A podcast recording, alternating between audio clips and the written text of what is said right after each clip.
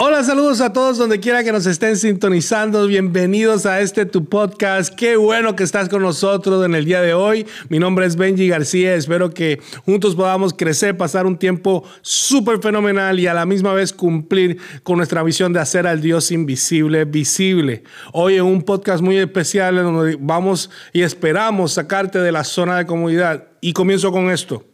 ¡Alto! Estás a punto de cometer un error, no lo hagas. ¿A qué me refiero? Muchos de nosotros o nosotras estamos a punto de cometer adulterio, engañar a nuestra cónyuge, engañar a nuestra esposa, engañar a nuestro esposo. No cometas adulterios, dice la palabra. El 65% de los casados, hombres casados, cometen adulterios y el 55% de las mujeres casadas cometen adulterios antes de los 40 años. Esta estadística me rompe los huesos. Y hay varias cositas que yo te voy a decir en el día de hoy que pueden ser señal de que tú estás a punto de cometer un adulterio. Número uno, estás descuidando tu matrimonio. Y descuidamos nuestro matrimonio porque perdemos el interés. Descuidamos nuestros matrimonios porque no tenemos prioridades. Descuidamos nuestros matrimonios porque no somos disciplinados. Volvemos a tener cuidado del matrimonio. Número dos, Disfruta intereses comunes y crea un lazo emocional con otra persona para que tú veas que vas a caer. No juegues con fuego, te vas a quemar. Haz un alto. No, díselo a un mentor, díselo a un amigo de confianza para que él te ayude a parar.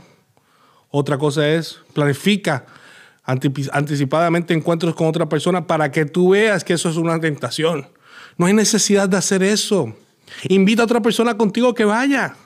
No vayas solo por ninguno. Alto, para. Lo otro es coquetea a tiempo y a destiempo. O sea, no te quieras ser más sexy o la más sexy. Necesitas que te levanten la autoestima. Pues no lo hagas con esa persona, hazlo con tu cónyuge. Número cinco, prepara excusas y, y raciona, o sea, que haya un racionamiento detrás de cada comportamiento. No hay razón para hacer esto. Las excusas se hicieron para las que se los creen. Ahora, haz todo lo que puedas para reducir radicalmente cualquier riesgo. Todo lo que puedas. Aléjate del adulterio, no, no te acerques a, personas que, que, puedan ser tentación, trata de mirar hacia el lado. Mira lo que dice Proverbios 5.8. Tienes que huir de eso, tienes que esforzarte. Ahora, pero yo les digo que cualquiera que mire a una mujer y codicie, ya ha cometido adulterio. Ese es Jesús hablando. Así que tienes que guardar también tu corazón. No solamente alejarte, sino que pon, conecta tu corazón con Dios. Mantén una relación con Cristo creciente. Nunca estés a sola con esa persona. Nunca hables mal de tu matrimonio con una persona que puede ser un, un potencial para adulterio. Rodéate con otros matrimonios sólidos Evita lugares y, situaciones inadecuadas, oscuras o awkwardness. Invierta apasionadamente en su matrimonio. Bendita sea tu fuente, goza con la esposa de tu juventud. Eso es una, una gacela eh, amorosa, como dice la Biblia. Porque, hijo mío, dejaste de cultivar e, ese amor y ahora estás adulterando. Proverbios 5:18. Léelo para que tú veas. Tienes que involucrarte más con tu esposo y con tu esposa.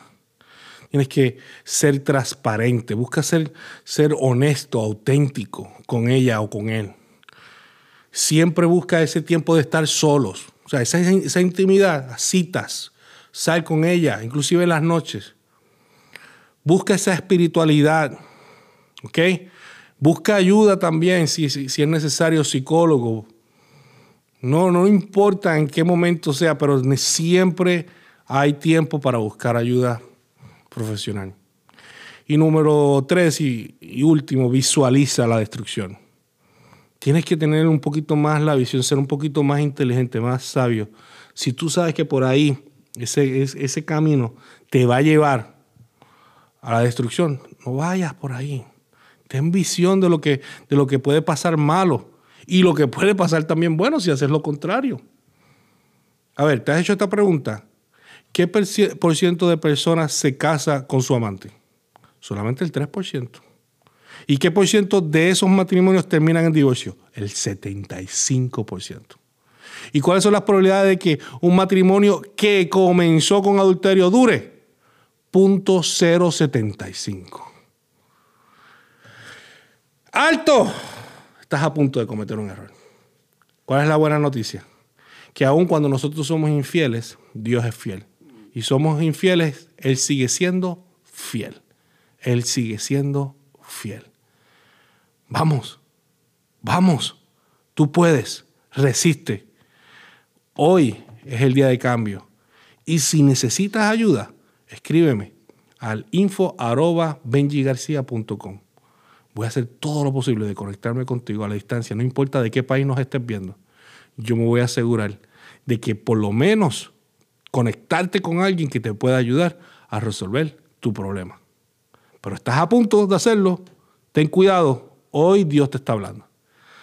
Espero que podamos haber hecho al Dios invisible visible a través de este podcast y hayas podido aprender y apuntar algunas cositas que realmente son prácticas, pero a la misma vez no tan obvias para mucha gente y por eso es que las hablamos, por eso es que las conversamos, para que podamos ser intencionales, no solamente en nuestro liderato, en nuestra vida espiritual, pero también en nuestros matrimonios. Seguimos haciendo al Dios invisible visible. Acuérdate de suscribirte y comenta y comparte porque hoy necesitamos más tu ayuda para seguir creciendo y llegar a otros a los que no hemos podido llegar. Así que un abrazo, Dios te bendiga y vamos a seguir haciendo al Dios invisible visible.